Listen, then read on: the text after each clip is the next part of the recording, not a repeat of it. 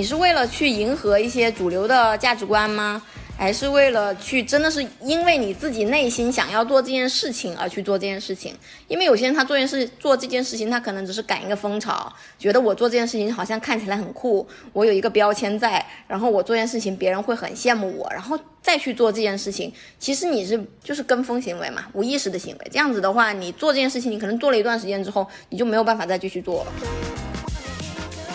我说那是你的标准呐。你代表所有人嘛？就是你有你的标准，你遵守就好了。我也尊重你的标准，但不要用你的标准来衡量别人的标准。就每个人生活都不一样嘛，需求也不一样嘛。所以就我就觉得现在你无论谁践行极简主义都好，没有必要去框死，就是制定一个标准，你每个人都要符合这个标准，你才能达到这个极简主义的门槛。我觉得没必要。就是你其实衣服它是你的一部分，但是。嗯，我觉得环保也很重要，它也说明了我是谁，不是是一定要穿衣服才说明我是谁，选择就是不穿那么新的衣服也可以说明一些问题。欢迎大家收听好人间，然后呢，呃，我跟大包时隔二三四五四个月，然后呃想这一次聊一聊生活方式，大概的主题可能就是极简。然后我们就先聊一聊，说怎么接触到极简主义的这个概念。大包先开始。大家好，我是鲁大包，我是一个自媒体平台平台的主理人。我在那个呃公众号、B 站和小红书都有账号，都叫鲁大包，主要是分享生活方式啊、自我成长啊之类的话题。我是在二零一六年的时候接触的，然后那个时候可能在国内还比较不火吧，所以我就算是国内接触的比较早的那一批人。然后那个时候就接触到了，觉得当时是看了一个电视剧叫做《我的家里空无一物》嘛，然后就非常受到震撼，因为就看到女主家里面就是。可以不要的东西，就是都可以扔掉，然后家里就非常的空。他家也不是说特别大，但是就超级的空，然后就给人家感觉就是很舒服，很没有压力。他的那个生存的底线就是说，我只要不死，就是这样东西，我可以让我活着就够了，这个底线。然后我就觉得这样的生活方式，好像我从来都没有接触过，我觉得很神奇。看了之后，其实我也觉得他有点变态，就是太极端了。就他的房间只有床，只有，呃，然后客厅连那个凳子都没有，我就觉得太极端了，所以我就也没有去践行他。然后后来过了一阵子，我可能觉得自己生活压力也有点大吧，然后就后来又反反复复看了个一两次吧，每次看都觉得很轻松。后来我就慢慢的开始。就对自己身边的那些物品有一些意识了，然后就会要么就丢个一两件，要么就稍微断舍离一下，然后就开始每天下班回去都会扔一些东西，然后就有点上瘾吧，然后就扔扔扔，然后就开始践行了。践行了之后，当时我不是写公众号嘛，写公众号，然后就把自己践行极简主义的这些。呃，过程啊，心得呀，都写上去了。写了之后呢，我就跑去投稿了，然后就 就喜获了一批粉丝。然后后来我就极简这条路就开始开始走了嘛。然后大概就是从二零一六年到二零一九年吧，一直在做这践行这个极简主义吧。然后就中途也有一些犹豫，有一些纠结，因为我是其实是。有时候用到好东西，我是很喜欢推荐给别人的。然后用到好东西，我你让我忍着不说，我也不行。所以我就是一边极简着，然后一边也会买一些东西，然后把一些好东西也会推荐给别人。但是对于那些固定资产类的东西，我就会推荐的少一些，或者比较谨慎。但是消耗品类的，我可能会推荐的多一些。然后后来到了二零一九年，我就生孩子了嘛。生孩子了之后就是一个分水岭了，就不能再极简了，就开始是这个开始，就是二零一六年的时候接触到这个概念，然后开始践行极简主义。但是那个时候其实是我觉得是一种有点跟风吧，因为不能说是很有自我意识的那种极简，就是其实也不知道自己要扔掉的是什么，就是我要达到一种什么状态，我的扔的目的是什么？其实我是不太清楚的，只是说觉得扔掉了那么多东西，觉得不用受金钱的束缚，不用受物品的束缚，会比较轻松，然后就践行极简主义，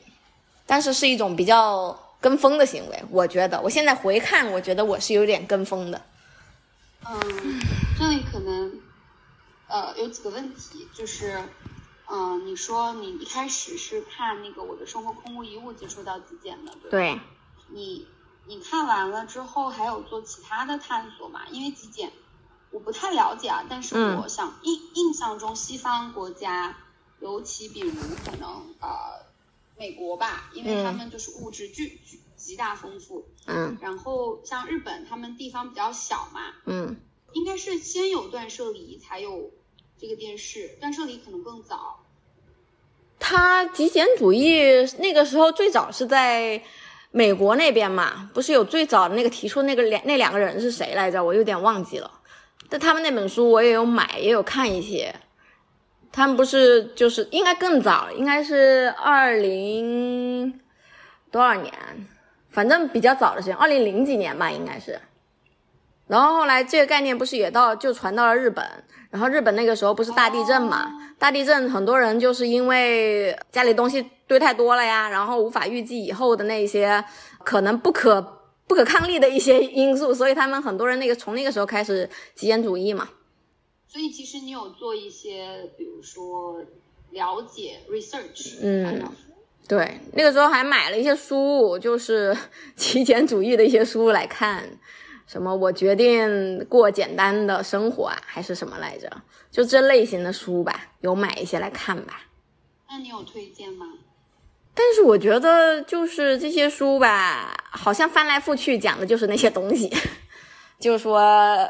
人跟物品的关系嘛，就是说你跟你要不要这么多东西啊，然后扔了东西之后你就很轻松啊，生活就不会再被金钱所牵制啊，不会再被消费主义所困住啊，不会陷入消费主义这种。但是我后来觉得，当时的那种有一种强制割断自己欲望的感觉。就是其实欲望，你的物欲也好，你的你想拥有美好生活的那种欲望也好，它都是人很本能的欲望。但是极简主义的话，它其实就是强制切断了这种欲望。但你强制切断的目的是什么呢？你为了什么呢？就当时我的切断就纯粹的切断，所以这种切断其实很容易引发反弹的，就像你减肥一样啊，对不对？就你减肥，你就为了减肥而减肥，而不是说你想有一个健康的身体，或者是有一个什么，就是咋说呢？你是只有一个目标是瘦，但是没有考虑到你是一个人，你需要，就是你需要一个健康的身体，而不是一副瘦的身材。对，就是看你这个目的是什么，你有没有意识到你做这件事情，你清不清楚你在做这件事情的时候你是为了什么？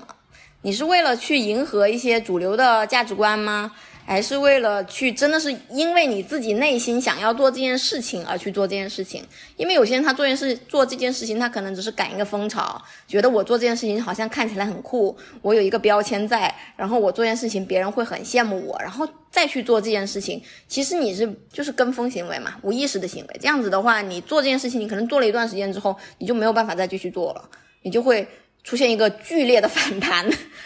就是我那那个时候生完孩子之后，就是有剧烈的反弹，就是再又又回到从前，甚至比以前更加的凶猛。那可以理解为说，呃，就是做这个事情的目的或者说初心，是因为自己想要拥有一个，比如说追求一个能够满足自己欲望，但是又不要被欲望牵着走的生活，还是因为感知到了一些极简主义的那种推动，然后就顺着那个推动，但没有听从自己的声音。我那时候其实，我觉得在做任何事情之前，就无论你是极简主义也好，你是丁克也好，你不婚也好，就是或者是女性主义，就任何主义之前，我觉得都应该先听一下你自己到底想要的是什么，就是先做一个自我的探索。就是因为你只有在认清楚了你自己内心想要的是什么，就是你你很清楚的知道自己在做这件事情为的是什么的时候，你才能有意识，就是你这件事情才有可能做成，就才有可能不是说浮于表面的去跟一次风。你能 get 到我什么意思吗？你会认为不是看你你想要什么，而不是比如说跟随潮流这样。嗯，因为我觉得在你在你听到你自己内心最深的那个声音之前，你做的很多的事情，它可能都不是你真正想做的事情，就是都可能是在跟风。就比如像我以前。我做这个事情，我做这个极简，当时我可能觉得，哎，我写了一篇文章，然后很受欢迎，哎，然后我就继续为了为了写这个文章，然后我又继续去极简。到了后来的话，我其实有时候会发现自己并不想要有些东西，并不想要太简单，但是因为有了这个标签，在我会为了符合这个标签而去做一些我其实当时内心并不想。那么想要去做的事情，就是我还会解释。当我去有消费行为的时候，我甚至要去解释我为什么有这个消费行为。就是你会觉得自己有很多的应该，呃，我是呃极简主义了，所以我应该这么那么做，就是会有给自己很多的限制。然后因为这些限制，你又会觉得自己很不自洽。就是呵呵 咋说呢？嗯，我听到一个就是。大概的一个逻辑吧，就是，嗯，你一开始是尝试去做这个事情，然后有一些外在的动力促使你就是继续去试着极简，但是好像大家都开始期待你极简，有点像说外界给你造了一个模子，要把你往这个模子里塞，然后你觉得那我要不就塞一塞，但是我我我认为其实里面有一点点就是就是好像被规训吧。对，本来是尝试去做一些事情，结果就是被规训，甚至我写了一个词儿，就是被胁迫。对，其实有一点，因为就是你一旦有。消费行为，或者是你买了什么，你就要去跟人家解释，我本来不应该这样子的，但我这么做了，因为我怎么怎么样，就是我觉得好多事情都是这样的。一旦你做了什么事情，人家就会觉得，哎，你当初不是说你极简吗？你怎么现在又买了呢？你又不符合你的人设了呢？就是会有这种。但是后来我就慢慢意识到，其实人是很多元的，你不能说，呃，我会做这件事情，那你就不允许我。做这件事情以外的事情了，就我只能做这件事情了。就人人性是很丰富的，自我是很丰富的，它也是流动的。可能我现在做这件事情，以后我就不想做了，我以后的自己可能就会推翻现在的我自己了，这也是有可能的呀。在你了解到极简的时候，是看了我的生活空无一物，然后你去做了一些探索，对，research，做了一些研究，呃，买了一些书，看了一些书，然后。极简的这个概念，它大概就是啊，不被消费主义限制。然后你倡导的是不要被极简主义所绑架，而是去看自己的想法到底是什么，探索自己想要的东西。不要被概念绑架，也不要被外界绑架。但是这个里面不是说不去倾听外界的声音，但是一定不要忘记倾听自己的声音。对，就是最主要可能还是自己的感受吧。就是你有欲望的时候，也是很正常的，因为以前所认识到的极简主义就是扔啊，你一天扔多少个东西，你要拥有多少个东西才说明你是极简。你如果东西超过了，你就不极简了。之前我不是说我的包包断舍离嘛，然后我可能留了有十个十几个包，然后人家就说你十几个包你还叫极简？呃，不是，你十几个包你还叫断舍离呀？就觉得我就不符合某个标准了，然后我就说这个标准是谁定的呢？他我问他你觉你觉得多少个算是呃达到标准？他说两三个吧。我说那是你的标准呐，你代表所有人嘛，就是你有你的标准，你遵守就好了。我也尊重你的标准，但不要用你的标准来衡量别人的标准。就每个人生活都不一样嘛，需求也不一样嘛，所以就我就觉得现在你无论谁践行极简主义都好，没有必要去框死。就是制定一个标准，你每个人都要符合这个标准，你才能达到这个极简主义的门槛。我觉得没必要。我也蛮认同的，就是还是说，嗯，活成自己。然后我刚刚其实的问题是，呃，就是你说你生活压力比较大，可能这里是不是要插入一下你的背景？你之前是金融行业从业者，然后呢，你一边又在写公众号，嗯，呃，所以那个时候你的压力可能是来自于，比如说工作吗？对，工作，工作，因为那个工作我不喜欢，嗯，觉得好像又，然后又不敢离职，就有点陷入困境的感觉，想找一个出口嘛，然后就觉得极简主义可能是一个解法，就是说我可能不需要这么多钱，我不需要这么多物品，那我就可能以后也不会被我的工作所限制，就是我如果不需要赚那么多钱，我我是不是可以以后就离职，就是不要这份工作了，我也。因为我不需要这么多物品嘛，所以我不也我也不需要这么多钱嘛，所以就觉得轻松吧。那个时候天天下班回家就是扔东西，然后扔到家里真的是有一点空无一物的感觉，就觉得确实是很轻松，就是在物理上面是可以营造那种轻松的感觉。你也是极简，就是断舍离，就断舍离的那种极简，还是说你本来就是一个？比较极简的人呐，我不是。啊，嗯，那我我我先稍微呃总结一下，就是说那个时候是一个你，就是你觉得压力很大，然后呢，你试着用极简，像是想要去寻找一种解法嘛，对，然后呢，嗯，你说它从物理上有一种轻松的感觉，所以物理环境的变化的确有带给你一些。呃，不一样的感受，甚至有一些感感受是很好的，是很轻松的。嗯，我呢就是一个囤积癖，就是我我我好像就是赶上了消费主义的那个契机吧。我二零一三年毕业，大学的时候好像没有怎么囤货。嗯，我二零一五年到深圳开始工作，我不太记得是不是二零一五年开始双十一，然后我就会买一点点东西。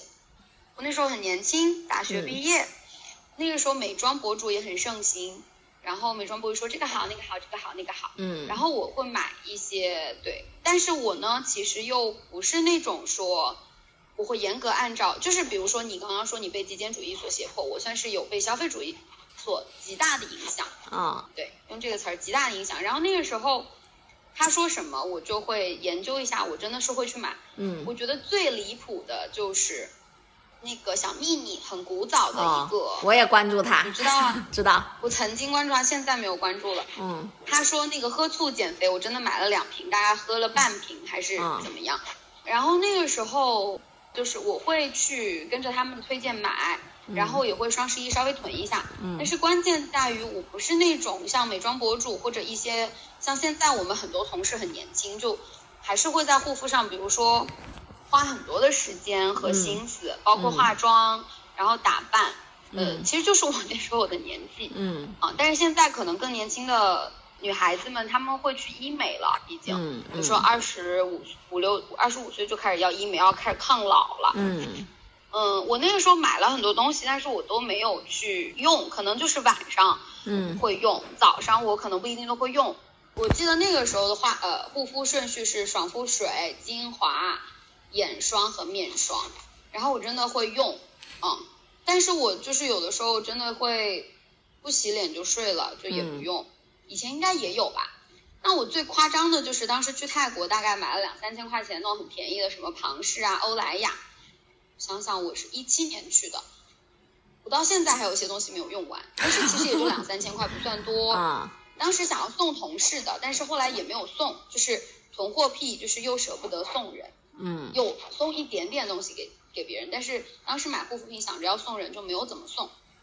那是我最严重的一次囤货吧。然后后来呢，哦，一七年开始恋爱，然后到一八年分手。那个期间，我有跟我前男友去美国嘛，也有买一点点东西。但我前男友当时就是那种，就是我前男友比我大嘛，那个时候他已经，我已经忘记他是哪一年的了。哦，我想起来他是八七的，那个时候他已经三十岁了，就是。他也，我去他美国的家的时候，他是有囤一套碟片，然后他有卖掉很多套碟片。嗯，他也曾经年轻的时候有囤一些自己喜欢的东西。然后呢，每次我想买东西的时候，他会问我说：“你是需要它还是想要它？”那不至于说我就会真的能够严格按照这个东西去执去行动，但是会对我有一点点，我有我我开始说 OK，我这是我一个可以想的办法。就是你会去对对想对，，就他嗯然后那个时候我开始稍微有一点点，就是不是极简，但是会想这个事儿，我应该在那个时候一，猫咪 go go 猫咪，然后我会开始就是稍微的买的少一点。那个时候我在美国，我都没有怎么囤东西，就是口红我都只买了一两支，但我买了很多唇膏。就那个时候已经开始知道自己有一些东西在，虽然我都不清楚我到底囤了啥，我只知道我囤了东西。哦，当时我每次去香港。就会买一两支唇膏，因为别的也消费，就觉得嗯不要了吧。但是我可能当时去了多少趟，比如说假如我去了三趟香港，我可能买了十几支唇膏回来，就很便宜，十块钱二十块钱一支，到现在还没用完，应该已经过期了，但是我还在用。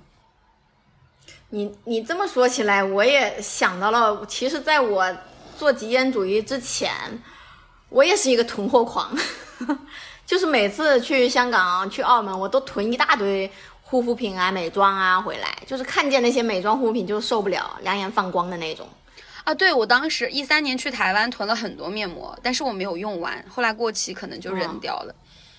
然后也没有很多，可能就两盒，但是我就真的不用。但当然这里有一个背景是我真的皮肤还可以，就是它不会嗯，有所谓的被那些焦虑绑架。虽然我的确现在已经三十多了嘛，就会有眼纹呀什么的，但我就觉得说那就是我老了呀，我就接受它。嗯，然后我跟我前男友在一起之前，可能就买了断舍离那本书吧，但是我反正就没有做。嗯，甚至到我后来分手了，我把那本我妈看到那本书带回家了，我也没有演执行。然后真正的转机就的确是发生在就是跟我前男友在一起的时候，有有会听到他那句话，Do you want it or do you need it？那我其实知道 I want it，但是我控制不了，也不能说控制不了自己，我就觉得说，那我就是想要，那我就是想要呀，我想要，我为什么不能得到？我有的时候也还是会买。后来分手的时候就扔了我我我们俩我从我们俩一起居住的房子搬出来，我就扔了可能一两袋子衣服。呃，我觉得这个囤货也是体现在我我不舍得扔，我我我觉得我从小可能家庭环境的原因，不是说穷，但是就觉得说为什么要浪费，呃，然后也也也觉得呃浪费可能不环保。然后分手之后，我就有六个月没有买东西，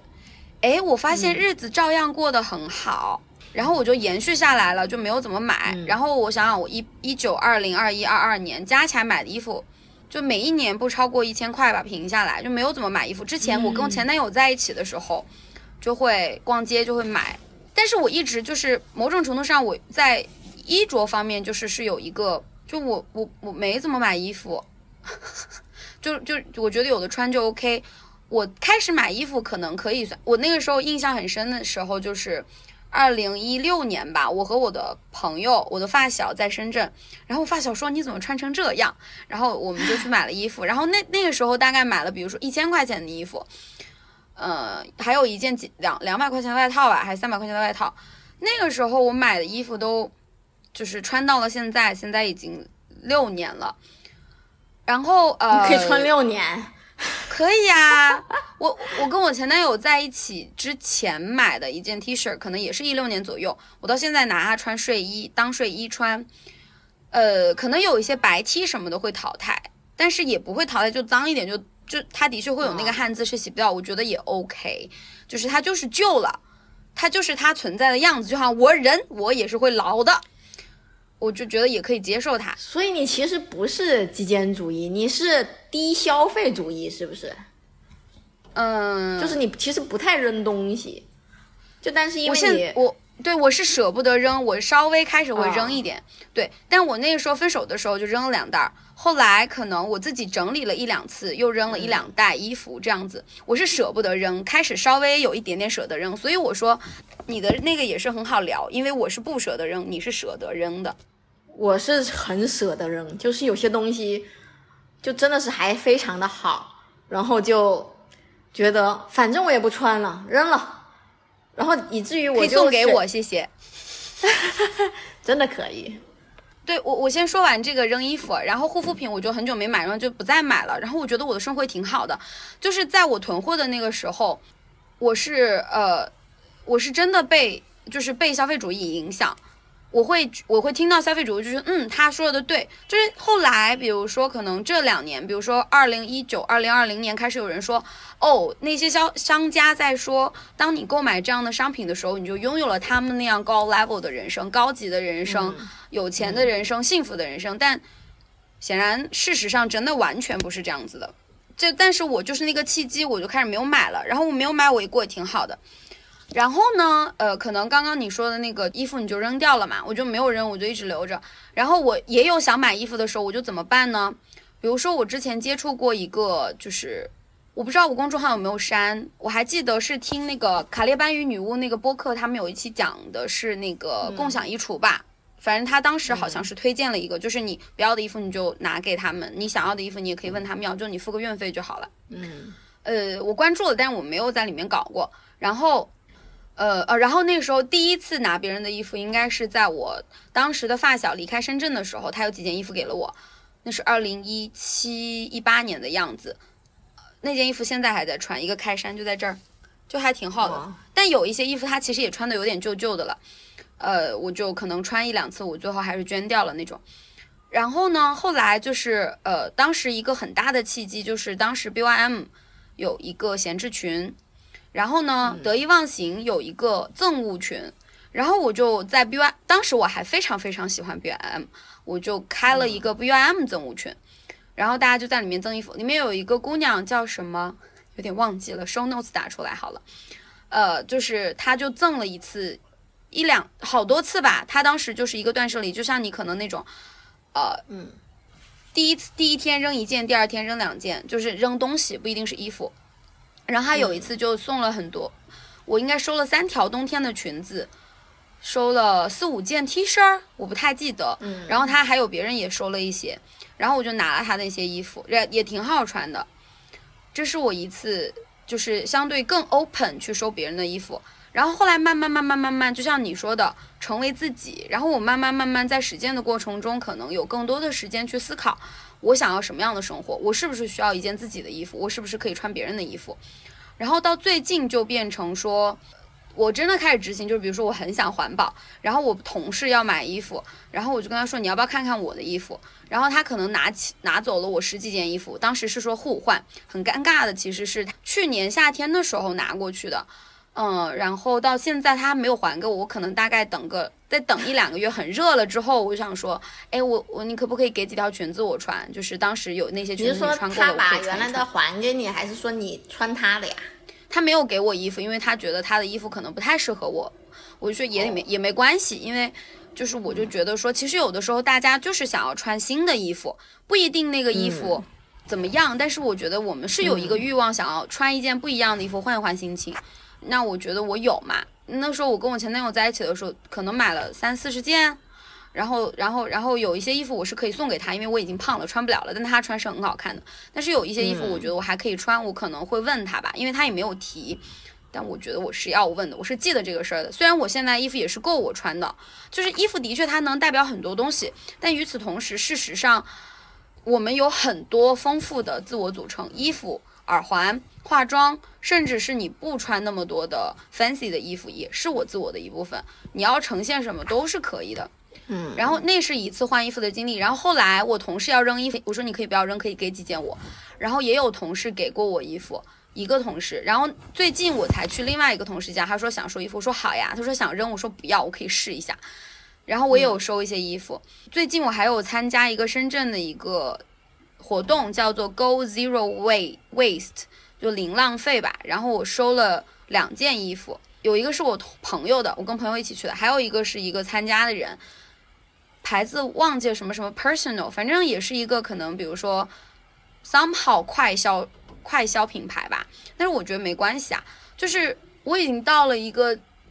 年级和状心态，就是就是你其实衣服它。是你的一部分，但是，嗯，我觉得环保也很重要。它也说明了我是谁，不是是一定要穿衣服才说明我是谁。选择就是不穿那么新的衣服，也可以说明一些问题。你这个是可持续、可持续生活。这个可持续生活，嗯，我最近才在跟朋友讨论，我想做一点延展，就是他说，其实可持续发展是由十几条，比如说我们刚刚说的零浪费，然后其实还有比如说男女平等，比如说呃给予有需要的人帮助，比如说保证他们能够吃有有东西吃，这些都是可持续发展。性教育可能也是可持续发展，但是很多时候，比如说零浪费那个群，它更多的讨论的就是它有五个 R，我不太记得所有的 R，但是比如说有呃 reuse、recycle、reduce，大概这些东西。对，但的确它是跟可持续发展有一些关系。然后我我觉得穿别人的衣服这件事情，就是本来我就没有那么多的需要，就是不是一定要是你是新的嘛，至少我自己是这样，就我想要一些新的，我可以跟朋友互换呀，最后还可以换回来啊，本来就是可以的。那 why not？大概是这样的，比如说契机和一些发展吧。对，哎，你知道那个 B 站的那个博主叫一个袋子？我应该看过，但是我觉得太难了。它是那个无痕生活，它也不叫零浪费吧？它最开始可能是零浪费，然后后来就变成无痕生活，在那个豆瓣也有小组，还挺多人的，我还加了呢。当时看他看了刷了一阵之后，我也是对这个，呃，他是对那个资源的可持续发展嘛，就是他身边的物品。其实我觉得这个也是一个思路吧，就是会让其实会让生活更轻松，不是。就是，反正不会被消费主义裹挟嘛，就是思想上、精神上会更轻松一点，但是其实生活上未必更轻松，因为我试了一段时间，前段时间我试了一下，就是比如说出门带呃那个自己的吸管啊，然后咖啡杯啊，然后还有那个什么购物袋呀，就带了一阵，然后就是好麻烦，那个包本来还没那么重的，带了这些东西好重啊。后来我就有点放弃了。我顺着咱们这个，就是刚刚你说这个，我我也有一些东西可以补充，就是我最我也是会带那个购物袋，对，然后我还写了一篇那个 newsletter，就总结我买的东西，我也可以分享一下。呃，那先分享这个吧，然后待会儿我想聊那个，你有听过吗？令人怦然心动的整理魔法，看过啊。就关于整理类的，关于这些什么极简啊、整理呀、断舍离啊这些，我很多东西都看过。因为之前就是狂热那段期间，就经常会刷这些东西嘛。我看的是那本书吧，然后那个电影好像也有看。你说 Netflix 那个对吧？不是，就是那个怦然心动的那个什么？怦然心动的整理嘛？对啊，就是 Netflix，它不是电影吧？对，对我当时有推有电影。哦，有电影吗？我看的是就是一个系列，我看了几集的那个部分。我也会就是比如说试着零浪费了，就是我有一个购物袋很轻，晚点我发给你吧那个文章。然后呢，还有一个节约环呃环保的办法就是我会用手帕，就是我不知道你奶奶有没有用过，我我现在手边有一条。我我我之前尝试过，就是厨房用，厨房还有那个厕所，就是洗完手之后擦呀，然后包括。厨房用来就是擦，就是不要用那么多纸巾嘛，厨房纸嘛。当时我还说我不，我以后再也不买厨房纸纸了，然后就用那个手帕。然后结果就是买了一个环保品牌的手帕，就特别的难用，就是因为那个产品开始慢慢慢慢的消磨掉了我这个想要那个可持续发展生活方式的念想，就是感觉这些产品伤害了我。就像你说的，不要被它绑架嘛。也许你现在没有准备好，以后会准备好，也可能永远准备不好，都没有关系。没有，对，我用这个手帕，就是平时吃薯片呀、吃零食啊，你可以擦一擦；吃完饭啊，擦嘴巴可以擦。我可能一天一张，然后一周拿洗衣机跟衣服一起洗，这样子。我我有点不知道，就是擦手这些东西，我经常就是总是感觉我擦了它几次之后，我就觉得它好脏了，然后我就不想擦了，就心里自己心里会有一点。阴影吧，我觉得就是这个，就是比如说每个人他的生长环境不一样，就是可能你没有办法用手帕。我同事就会说我，但我是这么想的，就人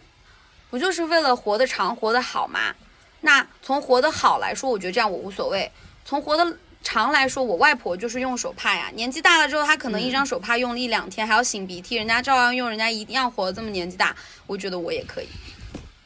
对，然后我我还会，我也有带水杯，然后我那个是可以折叠的。我也不是每天都一定会用，但是比如说我去咨询的时候，我以前都会用那边的水杯，那我就可以用我自己的水杯。对，然后大概就是能能省就省，但是不是每次都要省，我省不了，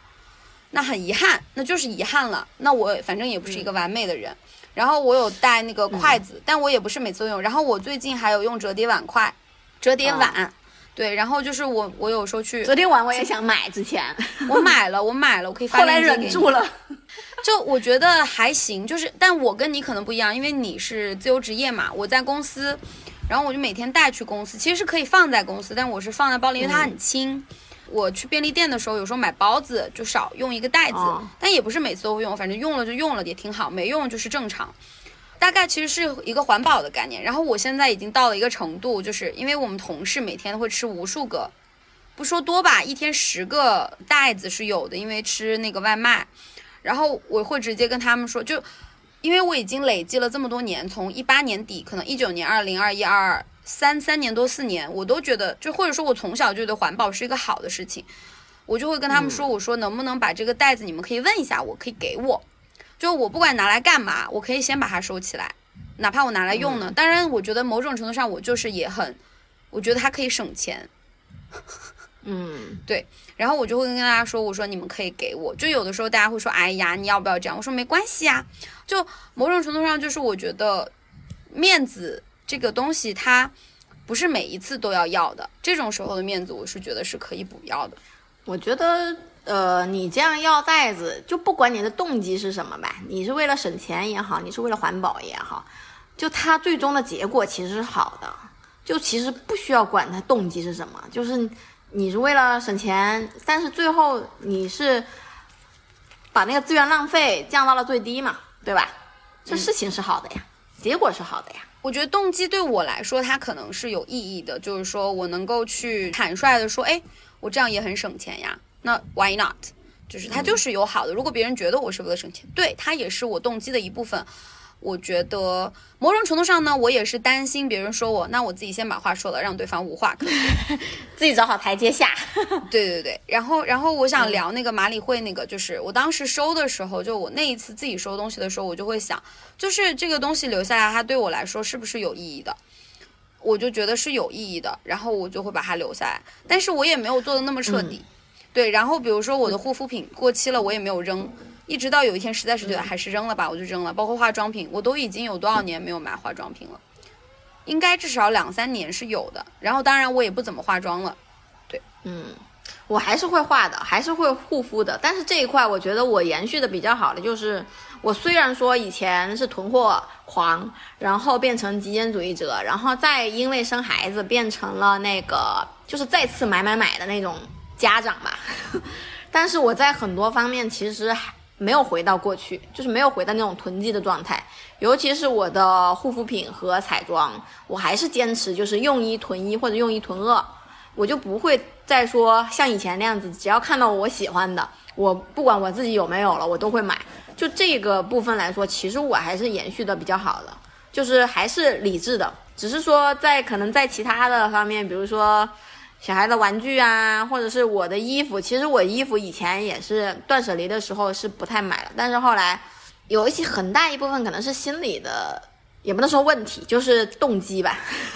就是会在生生完孩子以后会有，其实会有那些身材焦虑啊、容貌焦虑啊这些，但是后来就是也有自我探索、自我意识，其实有时候你想要去变美、变好看。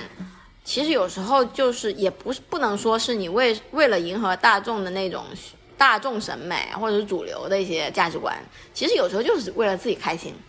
就我打扮好了，我化个妆，我其实自己心情很好的。